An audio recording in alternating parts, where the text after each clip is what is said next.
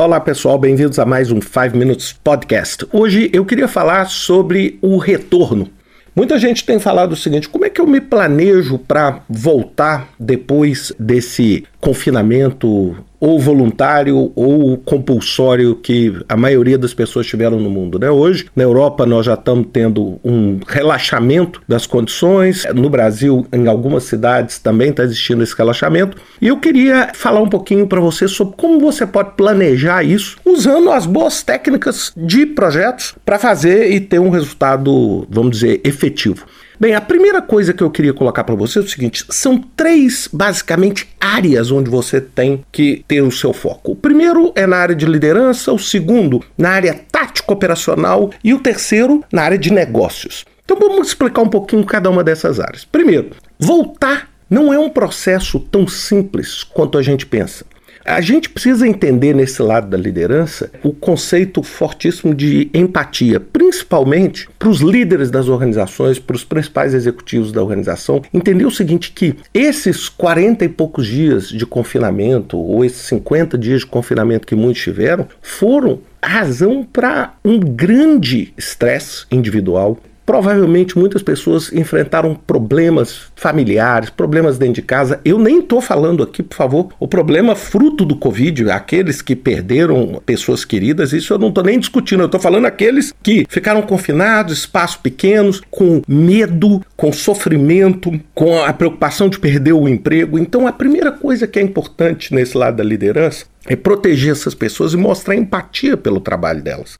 E eu queria dar um exemplo que é o exemplo da Jacinda Ardern, que é a primeira-ministra da Nova Zelândia, que ela foi realmente brilhante nesse sentido. Né? Ela provocou essa empatia. E, e nós não estamos falando do líder simplesmente liderar tomando as decisões efetivas, isso nós não estamos discutindo. Mas quando ela fez o primeiro live em março de casa, usando roupa de ginástica, depois de colocar a filha para dormir, o que, que ela fez? Qual foi o significado simbólico daquele movimento?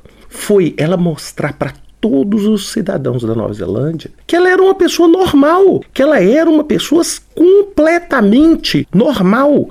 Uma pessoa que tem sentimento, que estava confinada também. Então, poxa, por favor, sabe, quando você estiver voltando, não adianta você usar um terno, colocar, porque, porque as pessoas estão sofrendo, estão sofrendo nos mais variados tópicos.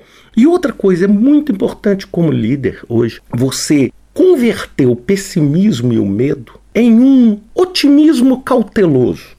É, não adianta você voltar, porque assim, se você voltar falando assim, nossa, nós temos um problema na nossa empresa, é, é claro que nós temos um problema na nossa empresa, aliás, independente de qual empresa é a sua.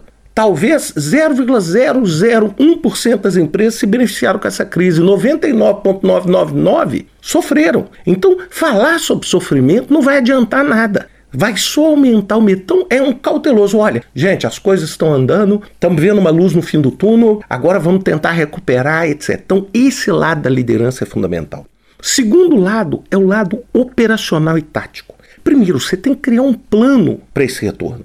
E eu estou falando isso, é lógico, para o seu projeto, por exemplo, você vai retornar o seu projeto. Você vai focar em quem precisa voltar a trabalhar dentro da organização, dentro da empresa, dentro das instalações. Quem eu ainda posso manter? Não ponha todo mundo de volta ao mesmo tempo, porque não vai funcionar. Você vai ter contaminação, igual hoje nós estamos experimentando em vários lugares. Você ter planta é, automotiva, planta de manufatura, planta de abate de animais, todas sendo fechadas. Por quê? Porque as pessoas se contaminam porque não houve essa precaução. E nenhum de nós quer isso. Então, crie um plano, foca nas pessoas críticas no trabalho. Outra coisa, crie em paralelo toda uma hotline, uma linha, para monitorar os sintomas das pessoas. Ou seja, a pessoa apresentou o mínimo sintoma, já manda para casa, isola, cria uma estrutura. Então, quando muita gente está falando volta com 50%, tal, você vai ver o que, que são os críticos. Aqueles que podem continuar fazendo teletrabalho devem continuar no teletrabalho até com que a situação se estabilize. A gente tem que lembrar que enquanto não tem uma vacina, se juntar todo mundo e tudo voltar ao que era antes, o que, que vai acontecer? Vai todo mundo ter que isolar de novo. E aí, se a gente tiver uma segunda onda de isolamento, aí nós temos uma situação muito mais crítica. Então, é criar esse plano, é monitorar esses sintomas e reduzir o mínimo a presença das pessoas. Criar, lógico, todos os mecanismos de segurança, etc. E isso vai fazer com que as pessoas se sintam mais seguras. Eu vou falar para vocês, hoje é o primeiro dia, eu moro em Portugal, que a gente está podendo sair aqui. E eu vou te falar que eu tô com medo de sair. Então, olha só, eu que sou uma pessoa esclarecida, que lê as notícias e tal, tô com medo de sair, porque tem um efeito psicológico desse confinamento, que a gente não pode esquecer. Então, se alguém vai e se contamina, você tem um problema de imagem violento. Então, olha só, Falando de liderança, falando de operações. E é claro, eu tinha que terminar falando sobre o negócio. Por quê? Sem dúvida nenhuma, o seu negócio foi impactado. E aí eu queria dar algumas dicas para vocês imediata. Se você, na área de projetos, apoiando a transformação da sua organização, a primeira coisa que você tem que fazer Existe algum fruto de fácil coleta, aquele que a gente brinca low hanging fruit? Tem alguma área que você pode, mesmo que ela não tenha uma durabilidade tão grande, mas que você possa ter uma oportunidade de negócios, de fortalecer o seu caixa rapidamente, seja através de e-commerce, seja através de produtos online, seja, ou seja, você tem priorizar esses frutos de coleta rápida. Não adianta você pensar em 10 anos se você vai morrer daqui a um mês. Segunda coisa, é o que a gente chama de preservação de caixa. É o seguinte: tem jeito de você cortar todas as despesas que são não fundamentais e não essenciais? Cuidado! Você nunca deve cortar uma coisa que você vai se arrepender depois. Tá certo? Por quê? Porque eu tenho uma fé, eu sou um otimista de que esse problema é um problema que a gente fala em formato de V. Ou seja, nós tivemos uma queda rápida e vamos ter uma recuperação rápida a princípio, é o que está se configurando em alguns lugares que estão um pouco mais na frente, como a China, etc. Eu, a gente não sabe, nós vamos ter que esperar. Mas, assim, não parece ser uma recessão muito prolongada. É uma recessão que vai ter um impacto cultural muito grande, mas não vai ser muito prolongada. Então, você tem que ver o que, que eu consigo podar dentro das minhas despesas para conseguir preservar o caixa, ao invés de queimar o meu caixa.